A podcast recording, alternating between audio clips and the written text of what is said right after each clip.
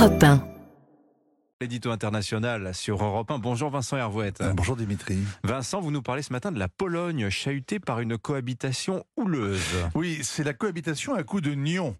Imaginez un président de la République lisse et même fade. André Douda est jeune, mais en poste depuis 9 ans. Il préside depuis 9 ans et on le connaît toujours mal. Il y a trois mois, ses amis du parti Droit et Justice ont perdu la majorité au Parlement. Droit et Justice, le parti des jumeaux, Kassiewski, le PIS, vous avez le droit et même le devoir de les regarder de haut. Le PIS, c'est le pire aux yeux de Bruxelles. Ils sont conservateurs ou populistes, eurosceptiques ou souverainistes, catholiques et même nationalistes.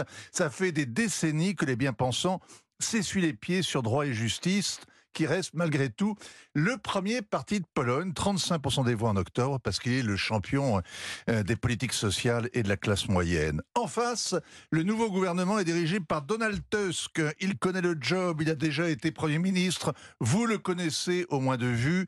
Il a passé sa seconde vie au sommet de l'Union européenne, d'abord président du Conseil européen, puis président du PPE, la coalition de centre droit au Parlement européen. Donald Tusk est revenu au pays pour reconquérir le pouvoir avec ses alliés progressistes. Et l'heure de la revanche a sonné. Hein. Comme le gong au début du match, Donald Tusk déclarant au soir de sa victoire La démocratie a gagné, nous les avons chassés du pouvoir. La purge commence dans les places fortes que le parti Droit et Justice avait bétonné à Varsovie. D'abord les médias aux ordres, les conseils d'administration de la télévision, des radios, des agences sont révoqués, la police déboule dans les studios pour embarquer ceux qui protestent, la diffusion d'une télé d'info continue est suspendue le président Douda dénonce une violation flagrante de la Constitution et il refuse d'entériner le budget. Le gouvernement surenchérit et liquide les sociétés pour en reprendre le contrôle. Manif et contre-manif dans les rues de Varsovie, chacun hurlant à la violation de l'état de droit. Mieux ou pire,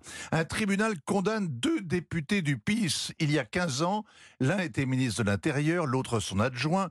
Ils se sont servis de la lutte anticorruption pour faire la peau à un rival. En 2015, le président Douda les a graciés une première fois. Il y a 15 jours, ils sont de nouveau arrêtés alors qu'ils ont trouvé refuge au palais présidentiel. La police a coincé le cortège du chef de l'État derrière un bus en panne pour pouvoir intervenir. Ça rappelle les farces et attrapes du temps de la police politique des soviets.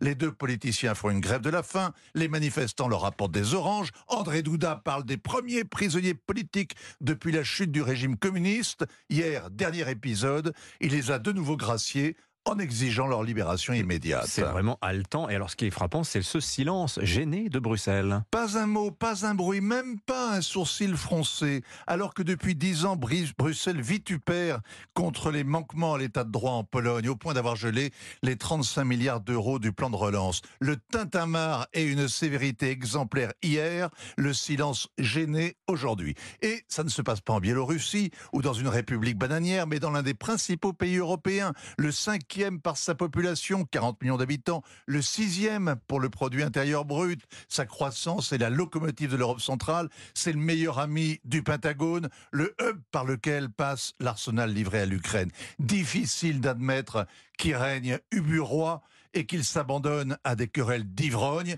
et pourtant, on dirait bien que l'Europe encourage pire que le pisse. Signature européen Vincent Hervouette, merci beaucoup Vincent.